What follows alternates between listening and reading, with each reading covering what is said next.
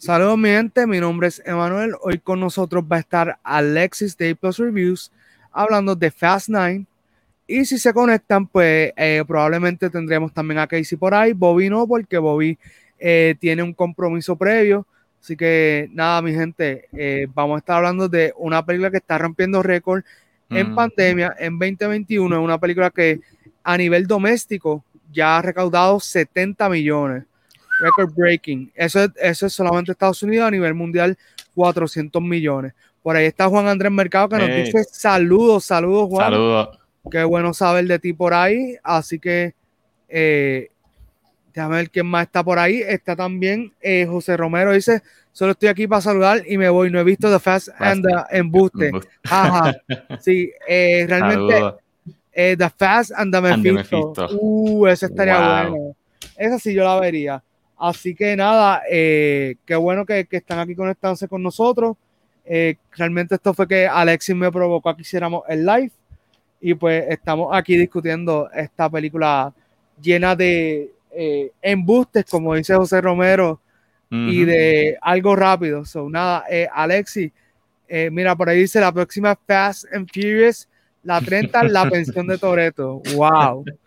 Sí, bueno, eh, ellos supuestamente confirmaron eh, dos, dos películas más, pero yo creo que esto, si les dan cuerda, siguen por ahí para abajo. Es que acabar en número 11 suena como un número tan raro para acabar. O sea, si Quentin Tarantino se va a retirar a las 10 películas, porque le gusta cómo suena retirarse a 10 películas, porque estos quieren irse más allá de Tarantino e irse a la 11. Eh, yo creo que ellos, ellos, ellos son como los negociantes que vienen y dicen, no, porque lo que pasa es que yo lo marco en 300 pero realmente lo quiero vender en dos y medio. So que cuando negocio, lo negocio por dos y medio, so realmente lo vendí al precio que quería. So que lo más probable es que están diciendo hasta la 11, pero realmente ellos quieren irse un poquito más allá y están viendo a ver hasta dónde llegan. Bueno, sí, están hablando de spin-offs para Toreto Joven, una trilogía que Vin Diesel quiere hacer. Quieren hacer una, un all-female Fast and Furious. No sé si la serie de Netflix la quieran conectar también. Tienen ahí tienen mucho para hacer, pero no deberían hacerlo todo. Exacto, sí. Eh, estoy, con, estoy contigo porque ya realmente el concepto de Fast and Furious realmente ha cambiado. Y entonces eh, hay que ver realmente si el público realmente lo está pidiendo. Ahora mismo, pues estamos viendo que el público sí lo está pidiendo, pero eh, hay unos límites. Yo creo que esta película, una de las cosas que demuestra es la fatiga que, que ya está creando la franquicia eh, porque ya están sacando unas cosas y haciendo unas cosas que ni siquiera están encajando muy bien con el storyline que ya habían establecido, que fue algo que habíamos discutido en el, en el recap de Fast Time, que era que cambiaron el guionista. Entonces ese guionista no era el mejor guionista, pero siempre hablábamos de la cuestión de la continuidad. Fíjate, pero hablando de la película, ¿verdad? Y tengo aquí la taquilla, salió ahorita de verla. De hecho, Manuel sabe que yo la vi, pero no hemos hablado de qué me pareció. Una de, mis preocupaciones, y sé que te lo dije, lo dije en el video, era la cuestión del guionista, que lo cambiaron. Y sí, se nota que cambiaron el guionista, la película en esta, ¿verdad? La, uno no va a Fast and Furious buscando sentido, tú por lo menos buscas algo parecido a la realidad, lo cual esto parece que existe en una línea del tiempo alterna. Pero dentro de todo, tengo que decir que, ¿verdad? Aunque no es la mejor historia, porque hay muchos problemas grandes con la historia, demasiado. Este, sentí como si eran, o se nota que son otros guionistas, porque es como si estuvieran tratando de replicar una película de Fast and Furious de las de ahora. Como que no sabía esa misma pasión detrás del proyecto, detrás de esta historia. Y se nota en la película de que, ¿sabes? La mera inclusión, ¿verdad? Vamos a hablar con spoilers, ¿verdad?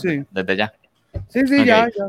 Voy a, decirte, Han, honestamente, yo lo sentí forzado en esta película. Han no hacía mm. falta en esta película. Este, honestamente, exacto, como dice Juan Andrés, no tenía la gasolina y el nitro de, Chris Morgan. Aunque sí habían escenas creativas, por ejemplo, usar los magnetos que afectan a los otros carros, aunque los carros de ellos no se afectan. Eh. visualmente hablando, hacen secuencias interesantes. Lo malo es que Chris Morgan siempre, por más ridículo que se pusiera la situación, siempre encontraba una manera de hacerlo personal, de que tú te preocuparas porque ellos salieran vivos o no. Y en esta película, mm, tú nunca sientes esa preocupación, tú sabes, como que, ok, estos tipos ya, como al principio, que van a Toreto, mm. le dicen de que no, que secuestraron a aquel, tenemos que ir para allá y ellos llegan al crash site, Vin Diesel, todos tienen chaleco menos Vin Diesel, que tiene la escopeta ahí como si estuviera en el patio de su casa Y pues, ¿sabes? Eh, ellos reconocen que están en el punto de que básicamente son Avengers, Mission Impossible type Exacto, Sí. Y pues en ese sentido, siento que la película fue eso. Están tratando de recrear Fast and Furious, pero les faltó ese, el heart en esta película. Para tanto que hablan de familia, yo no sentí heart. Sí, no, eh, incluso a mí no me gustó el hecho de que ellos básicamente volvieron a tocar casi todas las películas por encima con, con los flashbacks. O sea, eh, sí, ya me. Sí, dale, sí, continúa tú, después te doy mi rant. Ya me invito, entramos a eso de los flashbacks. Eh, vamos a tocar un poquito más lo de Han. yo siento que la explicación que me dieron de Han no me satisfizo. ¿Hubo una explicación? hubo una explicación media, no puedo decir la palabra, pero... Es que, es que lo que dijeron fue de que no, Mr. Nobody made it look, lo hizo ver bien convincente ya, pero no te dicen qué hizo para verlo convincing, simplemente ya. Sí, pero eh, no, no, pero me refiero visualmente a esa escena donde se supone que te explican. Eso para mí se vio bien. Sí, sí. sí. Eh, y, y, es verdad, mira, lo que dice Juan Andrés, dice, la muerte le quitó lo personal que se sintió Furious 7. O sea, pero me refiero a, sí, sí, a, realmente cómo la están trabajando. Y mano, es que esa, esa escena yo no me la, yo no me la creí como la quisieron montar. Lo otro es, mi gente, eh, el departamento de CGI lo pueden votar porque Kurt Russell se veía más viejo en un flashback scene de lo que se supone que se viera. Se supone que él se viera más joven. Y él se ve como él se ve actualmente. Y el copy-paste en Michelle Rodríguez corriendo motora en, las secuencias de acción. Yo dije, wow, la verdad es que aquí el budget se fue, decir, esta película costó 200 millones, 150 se fueron para todos los actores y 50 millones para terminar la película, porque, mano, demasiado. Eh, por aquí Juan Andrés dice, regreso de Han le quitó lo personal que se sentía Storyline de Fear 7, además odio lo que han hecho con el personaje Jason Statham. Mano,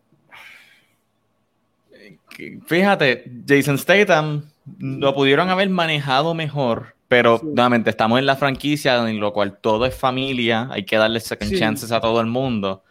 Quizás yo no lo hubiese hecho que ya era pana de ellos en una sola película. Yo hubiese tomado quizás dos películas para llegar a ese punto. Pero Jason Statham yo entiendo que para dentro de todo lo están trabajando bastante bien porque, ¿sabes? Es Jason Statham. Ya nosotros tenemos una idea de Jason Statham y eso es lo que él va a hacer en la película el personaje de él no tiene ni que desarrollarlo tanto porque ya nosotros, como de tanto que conocemos a Jason Statham de Transporter, de años de verlo en, la, en el cine, tenemos esta imagen de él. So, eh. dentro de todo, entiendo que lo han trabajado bien. Y eso es muy cierto lo que él comenta. En especial en esta película, que no sé si te acuerdas, el, al final del trailer que decía Justice is coming, cuando sale Han. En, en, algún momento se repartió justicia en esta película, porque ni te lo entrelazan con el main, digo, te lo entrelazan de cierta manera, pero not really. Sí, vamos por ahí rapidito a Mr. Token TV. Se estamos gozando, Teti Bro. Saludos, Mr. Tokens. Eh, mira ahí, Justice is coming. Sí, mano, es que, ok, sabes que yo ahora pensando, todo, toda la promo que le dieron a Han no fue para nosotros. Mira que dice por ahí que está la actuación de cine en la película. Vamos a tocar eso rapidito. Mira, por lo menos, Mr. Token, mi opinión es que es un upgrade de, de The Marine. Es el, la evolución que ha tenido John Cena en el cine. John Cena nunca va a ser un gran actor, probablemente va a ser un actor decente. Y él está, en esta película, él demostró que él puede controlarse y puede manejar eh, los matices en las escenas, porque él antes no tenía esa cuestión, él antes lo que le gustaban eran películas de acción, pero lo de él no es acción, lo de él es comedia y un poquito el drama por ahí. Y él hizo bastante bien su, su personaje, incluso Alexis te puede explicar que él incluso en momentos lució mejor que Vin Diesel. Que Vin Diesel. Vin, Diesel. te iba de 0 a 100, está hablando tranquilo y el próximo segundo 0 a 100 gritando ahí a lo loco y John Cena por lo menos hizo una progresión lenta. O sea que aún con Vin Diesel, que no es que sea un gran actor, le falta mucho por mejorar porque Vin Diesel actúa con la cara, lo cual pues está, chévere y todo, pero él siempre es bien monótono. So, en ese sentido tiene mejor dominio de, como tú dijiste, las matices que Vin Diesel, pero tampoco es que sea un gran actor. Yo pienso que The Rock todavía le, lleva muy por encima a John Cena. Sí, y no es que The Rock eh, tampoco sea la gran cosa. Exacto, es que realmente los tres tienen su cuestión de de que ya también tienen una fama. En el caso de The Rock y John Cena, ellos vienen de la lucha libre donde tú básicamente tienes eh, momentos donde lo, lo, que tienes que hacer es actuación. Y ellos tampoco es que son los mejores actores del mundo cuando están en la lucha libre, pero pues tú tienes tu coach y toda la cuestión y tienes un estilo y lo vas desarrollando. Y pues realmente eso es lo que se va viendo en pantalla. Por aquí dice Juan Andrés, hasta los personajes de Tokyo Drift que tienen un code following no participaron en la acción. Eh, eso fue medio disappointing. Sí.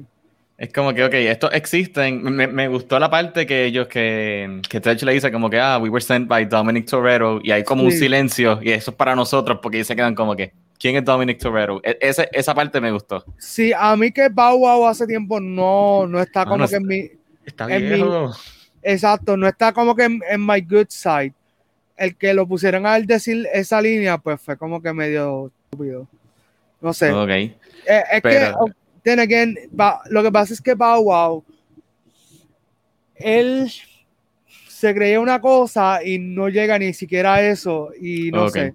Esto fue como que vamos a ver si podemos volver a entrar a Hollywood. Nada, vamos a dejarlo hasta ahí, pero eh, por ahí se Juan Andrés, pero espérate, Mr. Spoiler, no se ve nada en la foto. Eso era la del fondo azul, acuérdate. eh, John Cena. Yo vi un carro nada más. Eh, exacto, un carro. Eh, pero nada, eh, sí, no, este... a, mí, a, mí, a mí me estuvo bien raro porque siento que cogieron a los personajes que menos la gente quería ver. Esto, si acaso Sean era el más que la gente quería ver, pero eh, como que Bow y el otro chamaco, no sé. Y se sentían un poquito como que fuera de lugar, como que es que, mano, toda esa cuestión con ellos fue como que bien raro. Que te van a setearle el spin-off de ellos siendo Rocket Scientist. Ay, pero mano. Ah. Están aprendiendo de Marvel, están presentando personajes en otras películas para promocionar proyectos futuros. Sí, pero no sé. Es que, ok, mi gente, a mí personalmente no me gustó la película. Creo que la película eh, falla en muchas cosas esenciales por las cuales se conocía Fast and the Furious. Eh, no me sentí tan entretenido como en otras películas. Y realmente siento que tienen que repensar lo que están haciendo con, con, este universo, porque la próxima película, si ellos no la trabajan bien, ellos pueden arruinar todo el universo en una sola escena. El universo de, hmm. de, de Fast and Furious. Exacto, hashtag sorry not sorry. Hmm. Ellos ya se metieron en aguas profundas. que ellos se metieron en aguas profundas con este final. Ellos, ellos lo tenían dicho Si...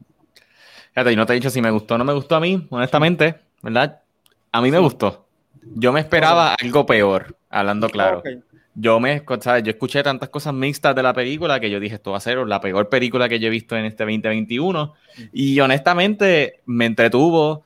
Los flashbacks sí cansaron, pero nunca llegó al punto que, me, como que los sentí, como que, ah, sí, como que le baja el pacing, pero siempre me estuve entretenido. Las secuencias de acción, eso sí, yo pienso que nunca superaron la primera secuencia de acción en esta película, que es la isla que los trailers me mintieron, porque si ustedes ven los trailers, parece que esta película se va a acabar en una isla y están estas minas explotando, lo cual hubiese estado perfecto para acabar la película y la película al final es con un camión flipping y yo dije, esto se siente bien anticlimactic, como que me hubieses cambiado el orden. Pero dentro de todo, honestamente, me gustó. No pienso que es la mejor, pero tampoco pienso que es la peor. Si fuera a Ranked, me gustó más que, que Fate of the Furious honestamente. Es que Fate la vi recientemente y no sentí como si hubiese una razón por contar la película. Como que yo sé que cogieron un director tremendo, el director de F. Gary Thompson, este, de Straight Outta Compton, que está el director tremendo, pero no sentí que él dejó como que su huella. Y en esta, pues me gustó que por lo menos trataron de, le pusieron un poquito de energía. Lo que sí que era como que arranco freno. Pero eh, aún así me sigue gustando más la 5. Yo pienso que ese va a ser lo mejor que él va a hacer en esta franquicia. De verdad que sí. No hay que, eh, pienso que también las 5 como que fue un momento, también fue como que la combinación de lo que estaba pasando en ese momento, no solamente en la franquicia, sino a nivel mundial, porque entonces eh, tiene a, a Tego y Don Omar, la película se filmó en Puerto Rico, básicamente, tú sabes, y, también está la cuestión de que una vez muere Paul Walker, todo cambia. Todo cambia. Quieran admitirlo o no, todo cambia.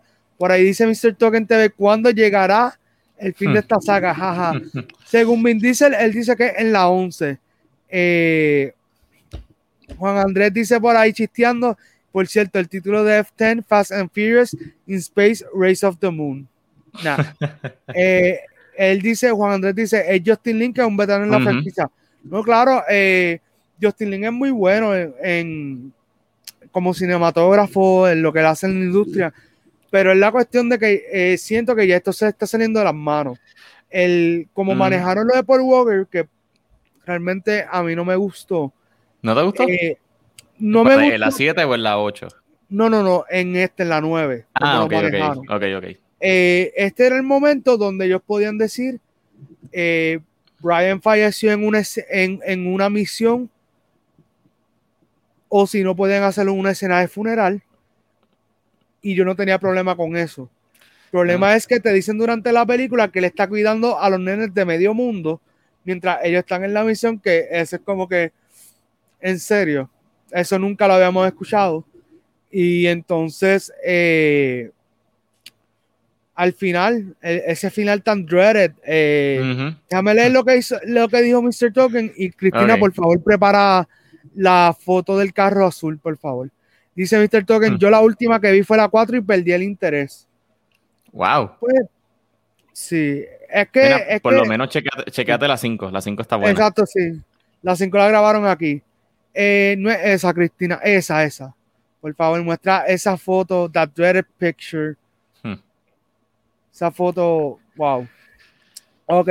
Si alguien reconoce ese carro, por favor, escríbalo en los comentarios. Si nos están escuchando, probablemente alguien ya mismo va a contestar eh, sobre el carro azul. Cualquier cosa chequen en el YouTube eh, hmm. para que vean la imagen eh, o Facebook. Pero o busquen el trailer y los primeros cinco segundos. exacto. Está ahí. nada, en lo que alguien contesta, básicamente ese es el carro de Brian, o sea, del personaje que hacía Paul Walker. Eh, Alexis, ya que yo te he contado la escena, eh, ves lo que dice Juan Andrés cuando salió, esa escena salió, yo quería tirar el refresco a la pantalla. Es que esa, hmm. esa escena se siente que está undoing todo lo que ya hicieron en las 7. O sea, las 7 te dieron un buen cierre con el personaje, no tenías que volver a tocarlo, whatever. Eh, pues, Alexis, como ya yo te he escrito la escena, ¿qué tal si tú la describes desde tu propia opinión?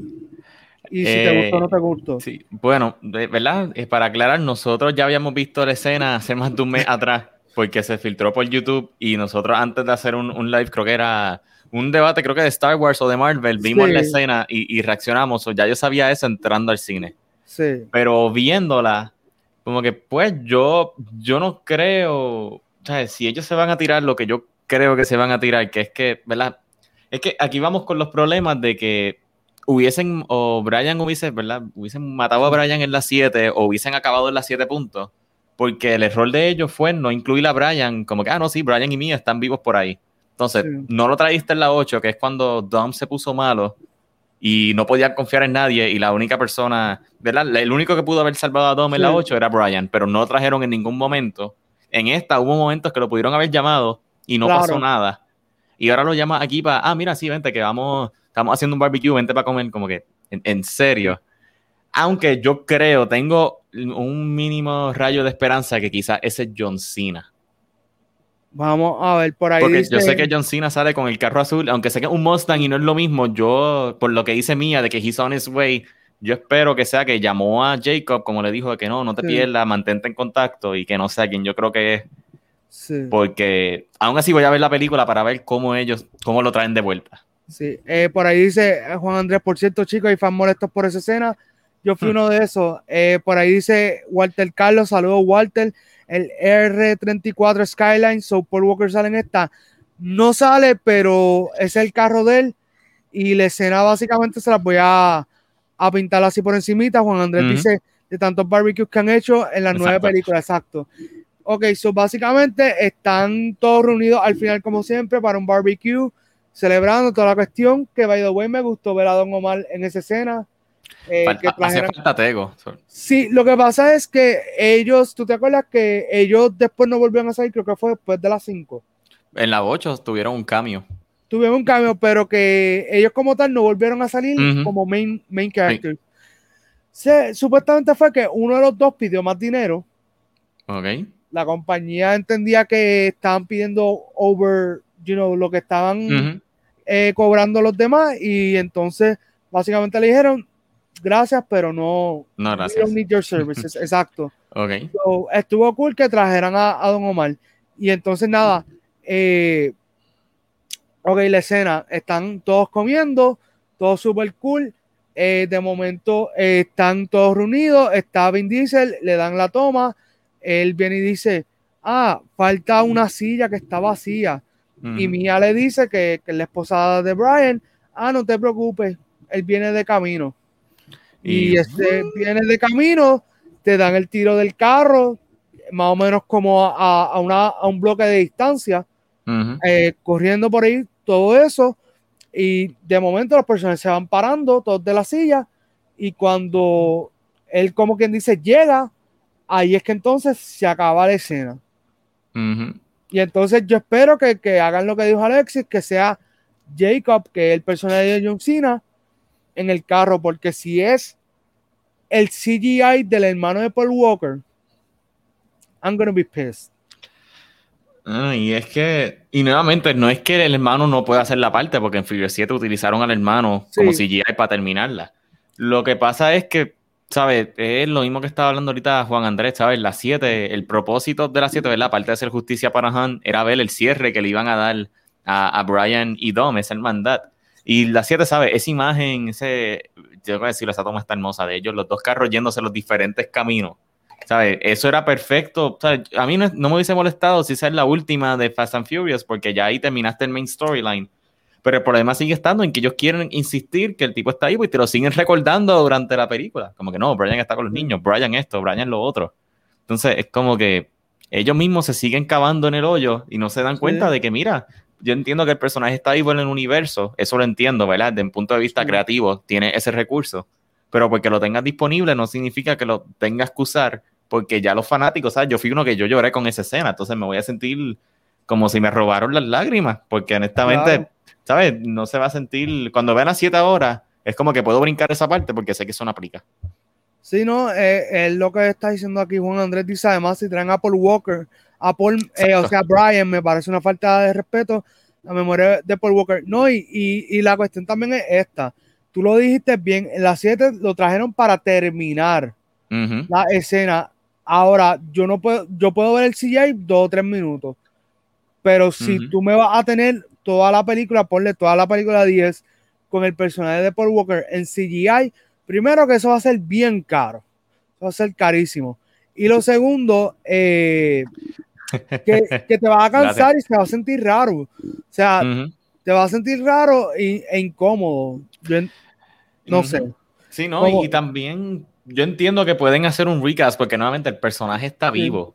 Lo que pasa es que cuando tiene un personaje, y la figura de Paul Walker que es tan icónica con esta franquicia, ¿sabes? Que si Vin Diesel quiere mantenerlo todo en la familia, que parte, estaba hablando con una amiga mía que fuimos a ver la película, me estaba conversando que parte del éxito de Fast and Furious es eso, que siempre se han mantenido en familia, ¿sabes? Siempre son las mismas caras y, y pudieran hacer un recast, pero no creo que les va a funcionar. Entonces, si es familia, explícame por qué después de nueve películas que nos venimos a enterar que Dom tiene un hermano con el que él no habla. No, y, y, todo, y Mía de lo más normal, como que, oh, Jacob. Sí, o sea, Mía es como que nunca, nunca le molestó ni nada. Es como que. Eso, eh, yo creo que de mis problemas más grandes con la película, eso de del hermano y, los flashbacks, porque si va a ser tan flashback heavy, más fácil, yo hubiese preferido, hazme una película de ellos jóvenes. Esa historia pudiste haberla explorado más. Que by the way, Michael Rooker, nunca pensé que iba a ver a Michael Rooker en una película de Fast and Furious. Pero. He needed money. Sí, ya pues Marvel lo mató, so aquí, vamos, vente para acá. Sí, exacto. Pero me hubiese gustado ver esa película, porque si yo le quito esos flashbacks, los flashbacks quitaban un montón el pacing de esta película. Si tú quitas eso, la película quizás le quitas como media hora. Y no es que los flashbacks no eran interesantes, porque eran interesantes. Eran interesantes, sí. Ahí le pudieron haber sacado una película fácil y explorando la relación de ellos desde joven quizás darme una razón más válida por la cual ellos no se hablan y por qué, que vaya, yo creo que Mia tiene amnesia en la película.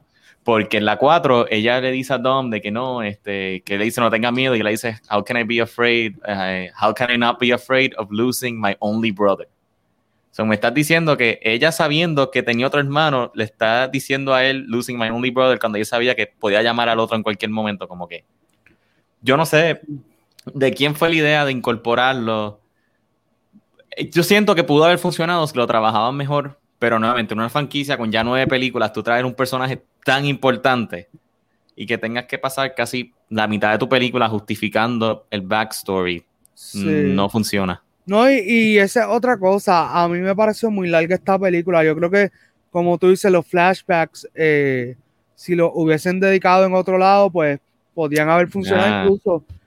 Eh, podían haber, haber hecho incluso una miniserie, un limited series cuatro episodios, aproximadamente cada uno como de una hora, y ahí me explicas todo. O sea, y. Mm, una miniserie. Una miniserie. Sí, que, que fuera leading up a, esta película, porque el, asunto también es que ya ellos. El problema es que esta historia en una película, recuerda que todo pasa rápido. So, eh, en una serie pueden desarrollarte incluso otras cosas y pueden hacer un spin-off del mismo universo. O sea, yo lo pienso más en serio por, por la cuestión de que en las películas como estamos viendo se están quedando cortos con lo que quieren contar. Es que yo creo que ellos no saben lo que quieren contar. Ellos están improvisando y buscando los memes que nosotros compartimos y como que ah, quieren ver esto, pues vamos a darle esto a la gente.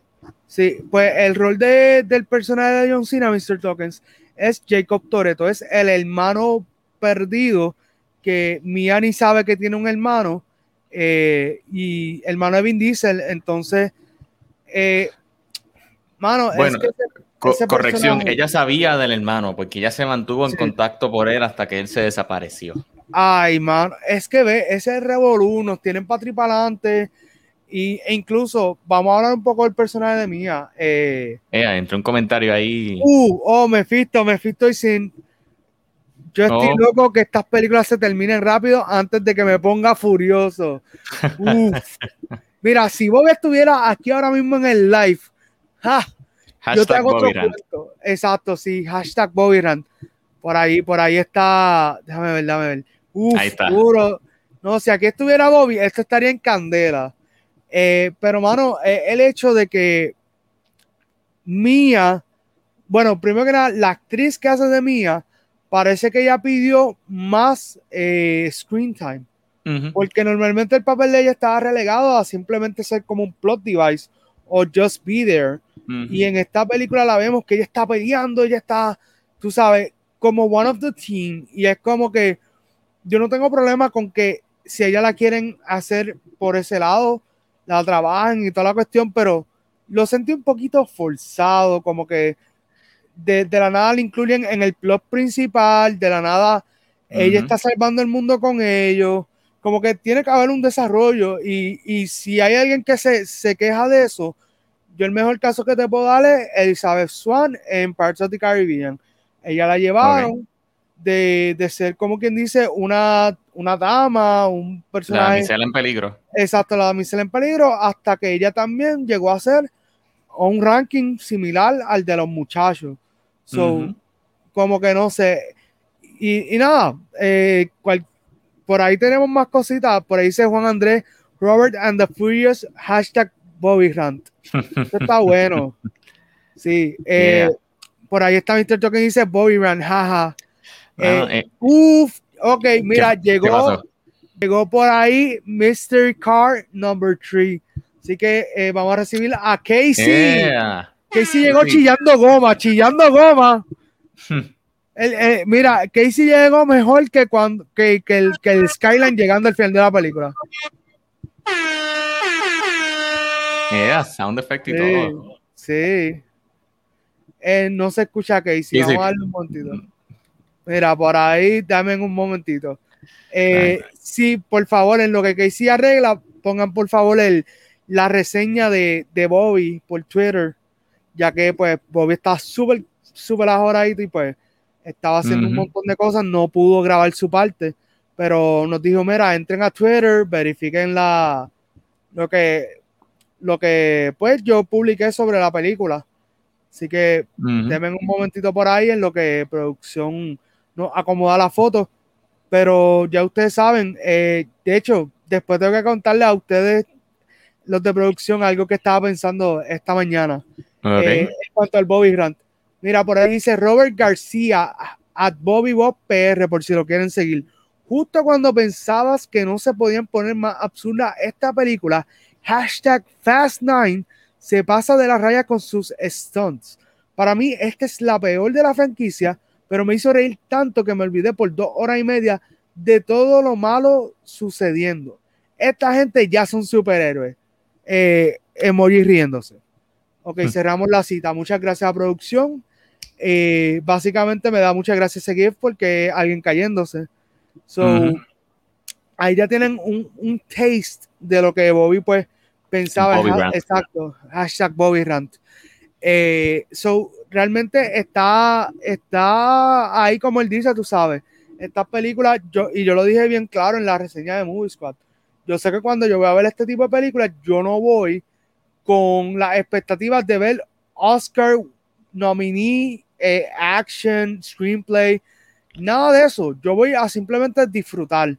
Pero esta vez sentí que, que, se les fue la mano con, con, el script y con algunas decisiones de la película, porque eh, no sé, como que también eh, en los flashbacks como que quisieron meter mucho. Porque, por ejemplo, en los flashbacks te meten el personaje de Santos, o sea, el, el de Tego y Don Omar, que ya cuando yo vi esa escena yo dije, ok, lo más probable uno de los dos va a salir al final. Y viste, salió al final Don Omar. Que de hecho, eh, Osuna hizo de, Don Omar en el flashback. El otro eh, chamaco no se parecía tanto a Tego, pero pues ahí vamos. El actor de Vin Diesel no se parece a Vin Diesel. No, no, eh, es bien raro. Mira, Casey está muted, está con, con el micrófono apagado. Ahora, ahora. Ahora estamos. Perdón, perdón. Sí, pero el chamaco eh, Finn Cole, que fue el que hizo de John Cena cuando joven, él sí eh, se parecía bastante. De hecho, yo me atrevería a decir que él lo pueden utilizar si hacen una, una película de John Cena cuando joven. Yo lo pondría a él, porque es el más parecido. Mano, yo creo que yo creo que ellos van a hacer up este twist de que Vin Diesel es adoptado, porque el papá se parece a John Cena y él no se parece en nada al papá. O sea, yo veo la película y es como que a quién se le ocurrió poner a este de papá de estos dos, porque no se parece en nada, ni en los ojos, ni en la cara. Y yo como que, ok, para mí que Dom es adoptado. Y no, y hay otra cuestión, eh, estaba, eh, antes de que Casey hable, está, por ahí dice eh, Juan Andrés, ya cuando lleguemos a los 30, los vamos a ver con las silla de ruedas, con nitro y todo. Eh, Mr. Token dice, eh, yo creo que Vin Diesel hará como hizo Pixar con Cars, que hizo planes para que cuando se acabe esta saga de Fast and Furious, sacar otra saga con pilotos de aviones, jaja, Plane and the Furious. Sí, eh, pero la realidad es que estaba viendo un comentario de Vin Diesel que le hizo en las redes, que le gustaría que Rita Moreno hiciera del de la abuela de Dom. Y yo como que, pues entonces, exacto, sí, la cara de Casey, la cara de Casey es como que, what? ¿Por qué no? Exacto, pero, pero es, yo tengo un problema con el background de los personajes, porque, ok, mira lo que pasa, y, va por la línea que tú vas, Alexi, y ya me invito a que doy break Casey. Ah, no, no, tranquilo. Tenemos Vin Diesel, que Vin Diesel, según la, la, la Biblia de, de Fast and the Furious, es como un, vamos a poner como un New York Rican, algo así, como que una mezcla de que es el americano con algo latino. Entonces tienes a la hermana mía que es una hincha americana, o sea, porque ella es Jordana Brewster, ella no tiene nada así latina. Y entonces tienes a John Cena, que incluso en la misma película le dicen que tiene rasgos nórdicos. O sea, entonces como que ninguno de los tres realmente se parece, ni, ni, pueden ser hermanos, entonces ahí yo me dejaría llevar por lo que tú dices, de que Dom es adoptado. Incluso el, chamaco que, que, escogieron para ser de Dom, él creo que es italiano, él es Vini algo. sabes, so, no, y, ahí, también le da el énfasis a la familia. Él le importa la familia porque no tiene familia. Ahí está. Ya, resolvimos el plot Mira, de momento tú ves al escritor en, Universal. Escribe eso. él está viendo el live. Él dice: Escribe eso, que eso va para la 10. Ese, ese, ese, lo vamos a mandar a hacer en t-shirt. Es que hay, que hay que pensarlo así porque van a seguir sacando. ¿Sabes? Esto ya es la telenovela. En las 6 ya era una novela cuando Letty le dio la amnesia y él tuvo que enamorarla de vuelta con las carreras y todo, y ahora sale el hermano perdido. Ahí viene y la próxima, qué sé yo, sale una ex de él o... Sí. no, y, y, no, y, esa no es la cuestión. Eh, el hijo de él, que era lo que te estaba hablando, que no se parece, tú sabes. Eh, por ahí dice Juan Andrés, ahí se nota que el amor que tiene Vin Diesel aquí con Puerto Rico, ok, que hemos hablado suficiente, vamos a darle break a, Casey. Eh, de, que, de que hables, tú sabes. ¿Qué, qué, qué nos puedes decir? ¿Qué yo puedo decir? No sé si lo habían mencionado. Eh, yo creo que estaba llegando exactamente cuando estaba diciendo el background. Estaban poniendo mucho. Yo no sé por qué le pusieron Fast Nine en vez de ponerle eh, Fast eh, no sé, back, este, no sé, este, let's go to the past, porque prácticamente todo era eh, precuela de lo que había antes, eh, ¿verdad? De su papá que se. Ya lo spoiler, no sé si lo mencionaron. No, sí, no, no, no, tranquilo. El papá chocó, murió, y yo entiendo que tú quieres traer de vuelta muchas cosas del pasado, entonces trae a colación de lo del hijo de, de Dom, que no se parece. Estaba escuchando también que yo digo, pero ¿qué pasa aquí? Esto no es Fast and the Furious. the Fast and the Back to the Future Traveling in Space. Algo así. Eh, eh, eso, eso, fue lo último. Yo, tengo, yo tengo muchos problemas con esa escena del espacio. Mira, por ahí Juan Andrés dice, técnicamente Charlie Theron es una ex de Toreto. Eh, universo de IWA fanáticos, saludos. 400 millones en la taquilla en pandemia. Por eso esta franquicia va a seguir viva de muchas formas. Sí, eh, pero hablando claro, aunque eso es cierto, Universo IWA fanático, recuerda que los 400 millones son a nivel mundial. O sea, aquí vale mucho cuánto se hace la, en, 160 millones. Eh, ok, la película costó. Eh, la película costó ¿Cuánto hizo? ok, voy ahora. So, la película costó 200 millones. Ah, la pegué el número ahorita. Yo dije 200 allí, suelto. Sí, es 200 millones que costó la película. En la taquilla nacional, que eso es Estados Unidos solamente, se ha recaudado 70 millones. El estreno más grande durante la pandemia. Casey se está riendo, that's good. y entonces, eh, a nivel mundial tenemos 400 millones. ¿Qué sucede? La película para break even, break even significa donde no hay ni ganancia ni pérdida, sería que la película genere 500 millones. Hmm. Así que están más o menos ya por, por ese range. Sí. Ese, ese ha sido realmente uno de los problemas que han tenido muchas películas durante la, la pandemia, que no llegan a ser ni siquiera el break even. Por eso, en parte, es que Disney tiene esta cuestión de lo del Premier Access y todo eso, porque ellos están conscientes que estas películas, para recaudar los 500 millones o más allá de ahí, tienen que ir a cine. Son películas que no hay, no hay break que las pongan en streaming y generen esa, esa cantidad de dinero. Y internacionalmente la película en las ventas han bajado por un comentario que hizo John Cena sobre Taiwán. No sé si, lo, ah. si, lo vieron. De que habló la situación. Yo no entiendo bien la situación, pero básicamente reconoció a Taiwán como. era una nación independiente. Exacto. Y eso el gobierno chino como que se molestó y como que mandó a quitar la película o algo así. Las ventas se afectaron severamente. Que si no esta película, yo creo que ya tuviese más cerca de cruzar los 500.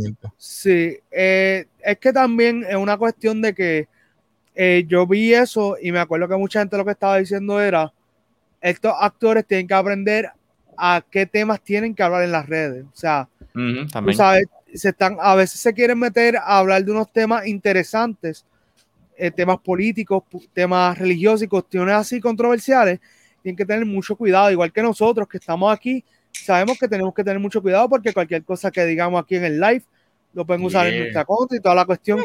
Pero en el caso de él, yo entiendo que desde que él hizo el comentario estuvo mal, porque él no conocía lo suficiente como para emitir, vamos a decir, juicio sobre lo que se está hablando. Producción parece que tiene por ahí eh, eh, la evidencia de, eso de, John Cena. Sí, sí, tirarlo al medio, pero que es la cuestión de que tú sabes, cuando vamos a hablar somos figuras públicas y lo queramos o no, cualquier cosa que digamos lo van a utilizar. Y él, debió de haberse mejor, en vez de grabarse hablando de lo que habló, él lo que debía de haber hecho era promocionar la película. Porque él después tuvo que emitir un video hablando en mandarín pidiendo disculpas. Tú sabes. Y, y, eso es eso, eso está fuerte porque ahora ya tú sabes que cuando vayas a tener una película en China o en, o en esa región y digan que el nombre de John Cena está por ahí, sabes que esa película puede ser que, no la presenten o le pongan alguna cláusula para presentarla. Porque eso, es, eso, eso no viene de ahora, eso viene así desde hace mucho tiempo. El gobierno chino con su censura. sí, lo que dijo por ahí John Cena, esto lo dijo John Cena, no lo dijo Manuel Pagán. Estos son, eh, estos son expresiones del actor y ex luchador John Cena. Él lo que dijo fue déjame decirlo porque no quiero que nadie edite este video y me haga ver mal. Es. John Cena lo que dice es, y cito, Taiwán es el primer país que puede ver F9. Exacto, la misma cara que hizo Casey. ¿Sabes? Yo entiendo que quizás porque uno ve el video en Instagram y se nota que está emocionado. no creo que él lo hizo con como que ganas de agitarle el gobierno ni nada. Pero pues lamentablemente es el mundo en que vivimos, hay que medir nuestras palabras. Sí, por ahí eh, Cristina no, no eh, comparte otra cita de él, que ya cuando él pues eh, reconoce el error. Él dice, lamento mi error, dijo Sina. Debo decir ahora, es muy, muy, muy, muy importante que yo amo y respeto aún más a China y el pueblo chino. Porque ese backlash fue tan heavy que estaban haciéndole boicot a la película en, eso, en esa región. O sea, y eh, eh, esto es un negocio. Estamos en un negocio y China, lo queramos o no, es quien más genera dinero en las taquillas. O sea, fácilmente una película puede ser que se escrachó en Estados Unidos, pero en, la presentaron en China y de momento generó, ponle 100 millones y con 100 millones es suficiente para autorizar una secuela. O sea, que, que eso es siempre muy, muy importante para esta para esta gente que está en, la industria y está generando este tipo de contenido cinematográfico. Por ahí tenemos dos comentarios nuevos. Tenemos a, Juan Andrés que dice, la película eh, primero la estrenaron en Europa y Asia. En mayo por eso ha recaudado lo que ha recaudado. También dice, cuidado si la Suicide Squad no la estrenan en China por eso mismo. ya saben. Sí, sí, es una cuestión difícil. Y WA, el universo y WA fanáticos dice, va a ser los números. No hay que preocuparse. Más me preocupa Black Widow que la gente la tiene pasando los 100 millones en Estados Unidos y yo no lo veo. Eh, lo que pasa es que Black Widow, yo no creo que tal vez llegue a los 100 millones y esto es una buena pregunta para, para los dos. Ya, ya lo había discutido con Alexis, pero yo Black Widow la veo más cerca de haciendo los números cercanos a Fast Nine. ¿En Opening Weekend o en, general? No, no, en, Opening Weekend. en Opening Weekend. Acuérdate que es la primera película de Marvel en dos años. Tienes que tener eso en mente. Fíjate. tú, este Alex, y yo pues, después te digo. Yo creo que honestamente va a sonar loco, pero la que le pudiera pasar y a Fast Nine Opening Weekend Space Jam. Ah. Eso es lo que yo creo. Pues tiene a LeBron, tienen la nostalgia vieja empujándolo. Black Widow va a hacer mucho dinero, quizás le pase, pero honestamente, si me preguntas a mí cuál tiene un actual chance, eh, aparte de Black Widow, porque obviamente es Marvel. Pero. es Space Jam. Ok, ok. No, no, no, no, no, no. No, pero esto es bueno que lo discutamos. Mi pregunta es: yo no sé, yo no sé, yo pregunto. Space Jam, ¿la van a mostrar en China? Porque esa es ah. otra cuestión. Yo estaba leyendo que siempre China lo que hace es un escogido de cierta cantidad de películas que van a salir al año y solamente esas se muestran allá. Esa va a ser un poquito polémica también porque tenía muchas mucha, ¿verdad? De los backgrounds tenía Orange Clockwork, y perdona que ponga esa en específico, y tiene mucha polémica. No sé si China la aceptaría por esa solamente, eso nada más, no sé si lo acepte. Estoy tirándolo ahí porque no sé, no sé si está en la lista de que vaya a estar en China pero yo difiero mucho de que haga los números. Y perdóname, Alex, si no. Ah, tranquilo, tranquilo, no, son opiniones. pero una de mis de mi dudas es que LeBron prometió algo, no lo cumplió, no entró. Perdió con los Suns, tremendo equipo. No estoy siguiendo, ¿verdad? Pero hay gente que son fanáticos del baloncesto y lo siguen a él por eso. Ah, yo no veo la película, yo la veo aparte. Yo la veo cuando va en el streaming, lo ven en el So, sorry, bro, yo creo que no, va a ser los números. O sea, en cuestión de hacer números, yo lo estoy viendo más, ¿verdad? Y, lo entiendo, pero hay que pensar más allá de Opening Weekend solamente y hay que pensar, ¿sabes? En, el long run. Cuando, cuando pasó Endgame, yo siempre decía de que estaba en Endgame le puede pasar a Avatar, pero no va a superar lo que Avatar hizo. Endgame estuvo en meses como, en cines como cuando tres meses y tuvieron que sacarlo otra vez para ganarle a Avatar. Y ya Avatar le volvió a ganar, Avatar que estuvo un año entero. O sea, es que Depende, porque por ejemplo, A Quiet Place este, no es súper grande, pero sigue haciendo números porque es un título que llama la atención y ya lleva como cinco semanas en cine y la gente la sigue viendo, ¿sabes? Yo mismo he visto salas sold out de Cruella, que Cruella no está tan, digo, ha hecho su dinero alrededor del mundo, o sea que en este sentido hay que pensarlo más allá de simplemente qué película tuvo el biggest opening weekend y cuál película va a durar más tiempo en cartelera. Y yo honestamente, yo creo que Black Widow va, llegamos a agosto y ya casi todos los cines la quitan. Eso es lo que yo pienso. Sí, sí, es que Disney también tiene otro estreno en el mismo mes. Eh, exacto. La diferencia para mí entre Black Widow y la Space es eh, que la promoción de Space Jam no ha sido al nivel que, mucha gente esperaba.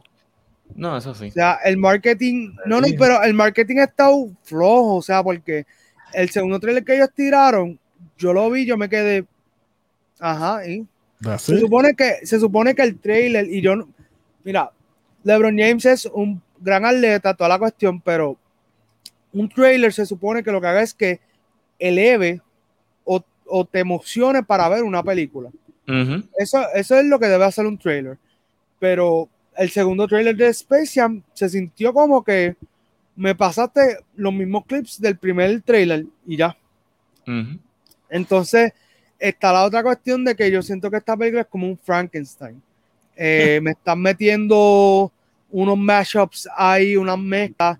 Eh, pueden checar en Movie Squad que tenemos, por ejemplo, una imagen que es Box Bunny vestido de Batman y al lado está en caricatura LeBron James vestido de Robin. Y otras cositas más. Hay que ver, hay que ver. Por ahí vamos a coger los, demás eh, comentarios. Eh, Casey, léete el comentario de Mr. Token, por favor. Mr. Token nos dice: ¿Qué pasó con el personaje de Rock en la saga? Mm. la situación que pienso yo de entre ellos dos eh, personal en, ¿verdad? dentro de la del mundo de, de ¿verdad? De, del cine es que como habíamos mencionado anteriormente, pues la fricción del ego y del profesionalismo, pues este me quiere usurpar parte del programa cuando pues él lo que quería un spin-off, dame el spin-off, yo hago otra cosa aparte. Se llevó a Jason Statham y ya tú sabes, elevó lo que era, vamos a decir, Hobson Shaw, lo elevó como si fuera una película de superhéroes, slash, otra cosa aparte y gustó. Y veo esta que quiso hacer, imitar parte de eso, como espía. Y para mí fue como una copia barata, slash, con otras integraciones más del, grupo. So, no cayó eh, igual. Sí. Alex, ah, ¿cuál es el, próximo comentario, por favor? Eh, sí, nos quedamos por. Ok, John Cena no tendrá peace con China. Y eso que es el peacemaker. Putum. Eh. Esto te quedó bueno. Yeah. Pues hay que ver qué pasa. Ah, disculpa, Alex, sí. Seguimos. No, no, no, no, no, comenta, comenta. Ah, no, este, exacto. Yo, yo honestamente para Suicide Squad, yo a la, a la hora que voy, eh, digo, a la hora que, wow, estoy, mi cerebro está apagado. Este, eso fue, no, no, he perdido el cerebro después de ver esta película.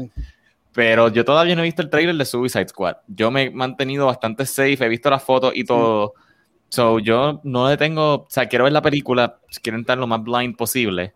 Pero nada, hay que ver. Este, es que pues, eso es parte de adaptarse al mercado de ahora, de que pues las películas se hacen principalmente con la audiencia internacional y son bien pocas las películas que se hacen para recaudar chavos dentro, ¿verdad? Doméstico. Pero hay que ver, yo no creo que esa se la bloqueen y si se la bloquean no va a ser por el comentario de Taiwán, va a ser posiblemente por la clasificación. Sí, eh, no, y, esa película, por lo menos el último trailer, me gustó porque tiene dos, dos momentos donde realmente me pompió y me dio gracia a lo que estaban diciendo. Eh, rapidito, yo sé que tenemos muchos comentarios y poco tiempo, eh, pero nada, hablando del trailer de Suicide Squad, en un punto y aparte, eh, hay un momento donde le, John Cena viene y dice, no, porque eh, there's a mission starfish, le dicen a él, y él dice, is that como que code word para otra parte del cuerpo? Y le dicen como que no, y él como que tiene una libretita y ve al cat, no. Está esa parte, no la estoy contando tan gracioso como él, pero pueden buscar ese último trailer y bien gracioso. La otra parte es con Weasel que es que está este personaje que es como una comadreja, si no me equivoco, y entonces eh, vienen y están tratando de descifrar qué él es porque se ve bien raro y es como que, ¿is he a dog? No, eh, ¿is he a werewolf? Y entonces eh, de momento todo el mundo como que se emociona porque que si es un hombre lobo y vienen y sale eh, Rick Flag, el comandante como que, no, actually, ¿saben qué? Él es, he's really nice. Ha matado como 27 niños, pero, you know, es como que, ok, nada. Esa, comenta, comenta Alexia ahí rapidito, dale. No, nada, no me estoy riendo porque, porque mató a los 27 niños, me río porque pues son cosas, son los unexpected jokes en una película así, de que pues ya uno se, acopla al, proyecto.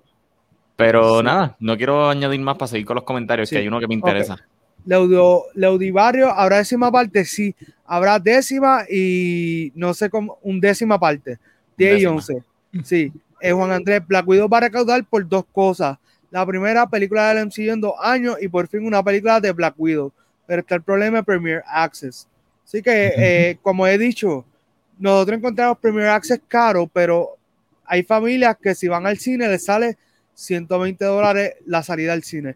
¿Qué ellos van a hacer? Ellos van a comprar la película por Premier Access que salen 30 dólares. Pero nada, eso es algo que hay que ver más adelante si cuando se acabe la pandemia lo arreglan. El Premier Access no es el problema. Ese servicio salvó a Cruella y Disney de tener grandes pérdidas, eso es cierto. Eh, por ahí tenemos al Jay desde el Jay787 desde YouTube. Saludos, Jay. Eh, entiendo que Avatar hizo lo mismo que Endgame. La volvieron a poner en el cine varios meses después de su estreno. Sí, porque Avatar ellos le añadieron como media hora más y por eso fue que duró tanto tiempo en cartelera. Sí, ¿no? Y también lo que cuando hice el comentario de Avatar es que Avatar estuvo casi un año entero en cartelera cuando salió originalmente lo cual lo hizo aún más impresionante. Avengers Endgame, ¿sabes? Duró como tres meses en cartelera, lo cual es impresionante, pero cuando tú me dices que una película duró más casi un año entero en el cine, para mí eso es, ¿sabes? Mind blowing. es como los Roots que todavía la están dando en Estados Unidos.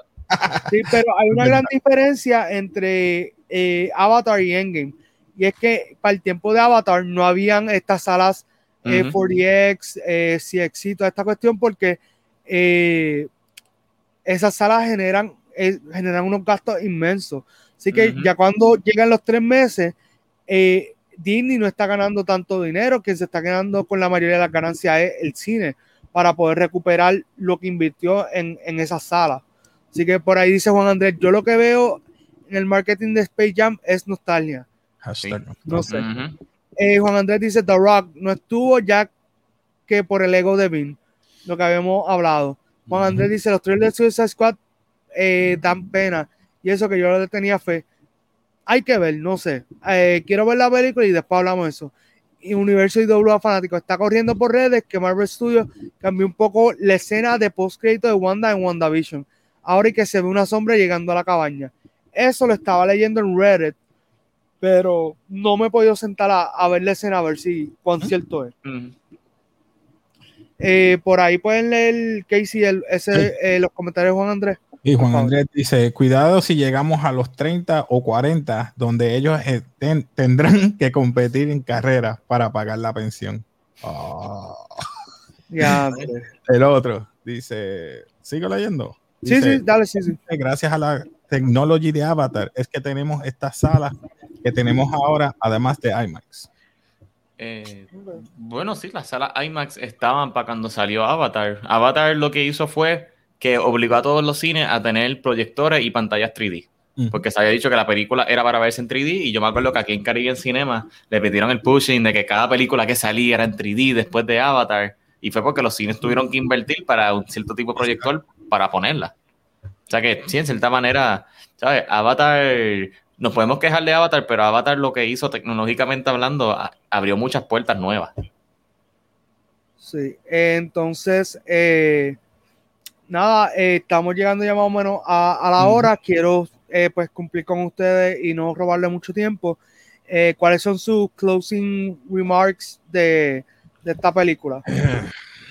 Yo pues me siento un poquito perdido, hermana mía. Yo a veces he visto películas de, de, de, Fast and the Furious, pero esta me sentí perdido, como que no sé qué estaba pasando. No sé si era yo o no sé si me entiendan. O sea, no era una película de Fast and the Furious. No sé. Ok. Fuera de. No, el pace era diferente. Eh, no sé. Soy yo, soy yo.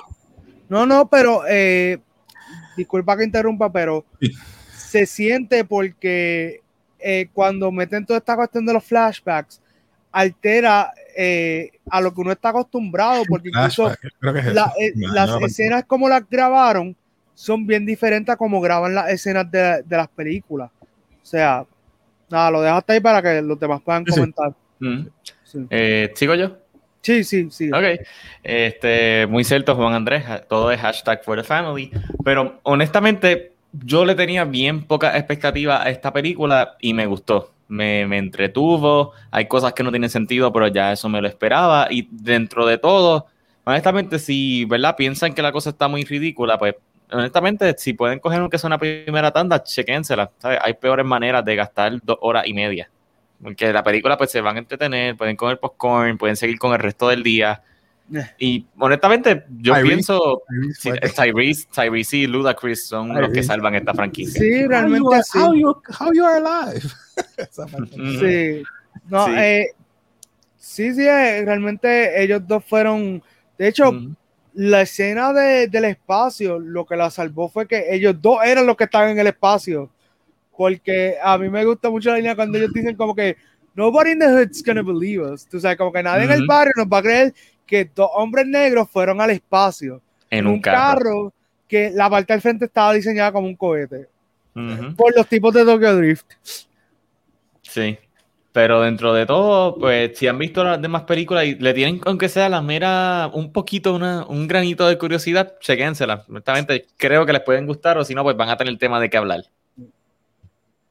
Así que, eso sí, eh, rapidito, yo hubiese guardado el espacio para la décima. Yo no hubiese puesto el espacio en esta película. Es un conglomerado de muchas cosas. Tenías mucho. Por eso. Ya, ya tenías mucho pasando y añadirle eso es como que un poquito de. Eso a dejar Bobby, Bobby, que haga el frente. Sí. Pues. Y que ahora es la 10. ¿Qué van a hacer en la 10 si ya fueron al espacio? Eh, Darth Vader va a entrar ahí. Sí. No, ahora acuérdense que está el nene de Dom. El nene de Dom que incluso esa, esa escena a mí me dio un poquito como de, de cosa, de que ellos entrenaron al nene para que se pueda esconder si lo van a atacar. Como que no, no sé, esa escena se sintió un poquito fuerte en el, aspecto de que, tú sabes, desde pequeño te enseñan ya a eso, no sé, tal vez ese soy yo, pero esa escena fue como que un poquito fuerte. te estás escondiendo. Exacto, sí. Eh, Está bien. Eh, so, nada, eh, ya mi gente, estamos cayendo en, en, eso de los closing remarks. ¿Algo más que quieran mencionar eh, de, de, la película o, o, estamos bien? Yo, yo por lo menos le voy a hacer un pitch gratis a Universal, por lo menos que reconozcan que lo vieron aquí. Ya que están insistiendo tanto en usar el personaje de Kurt Russell y Mr. Nobody, yo espero que la película de Nobody sea una precuela para estas películas. Que Bob Odenkirk sea Kurt Russell joven, ya que él tiene el amazing set of skills. Él es el Nick Fury de este universo, porque aparece está involucrado con todo el mundo. Úsalo, úsalo, que si no, los de John Wick también tienen que utilizarlo. Adelántate a ellos, mételo por ahí, que esto es una precuela. Este, porque, ¿sabes? Tanto Mr. Nobody y Be Nobody este año, y la he visto ya un par de veces, y es como que, just, just do it. Ya. Sí. Si está apuntando por ahí, él dice, no, yo la voy a hacer antes que, que, Universal. Se la voy a vender. Eh, el Jay dice por ahí, el Jay787 de YouTube nos dice, aún no la he visto, pero no conozco a nadie que la haya visto y le haya gustado. Por aquí tiene a uno. Sí. No, me encantó, pero me gustó. Exacto, sí. Eh, Casey, ¿realmente te gustó? ¿Te encantó? No puedo decir que me gustó, wow. Estuvo bien en el sentido para que te entretenga. Me refiero a aquel que es fanático de Fast Nine, le va, de, Fast and the Furious, le va a gustar.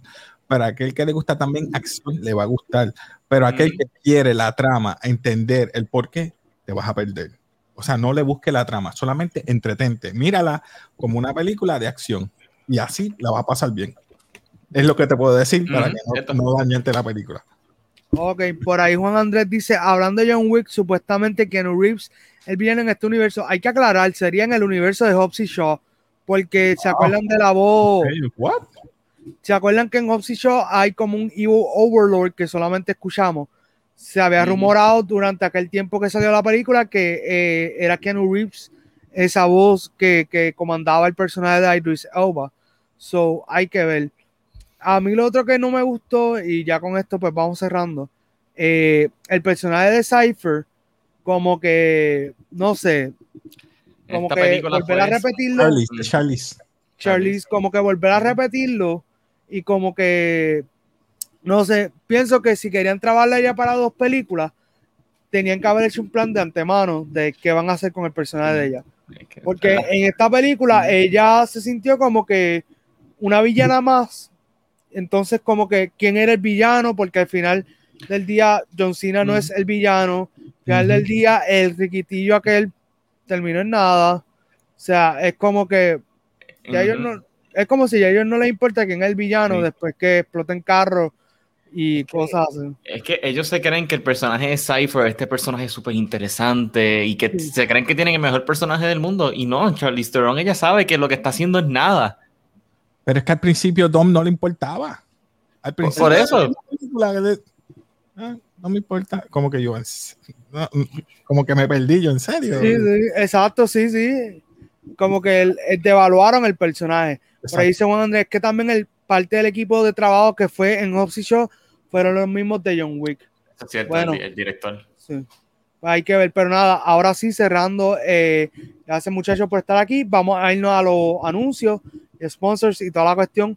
Eh, primero que nada, por ahí tenemos las donaciones para Tache Móvil 787-590-1358.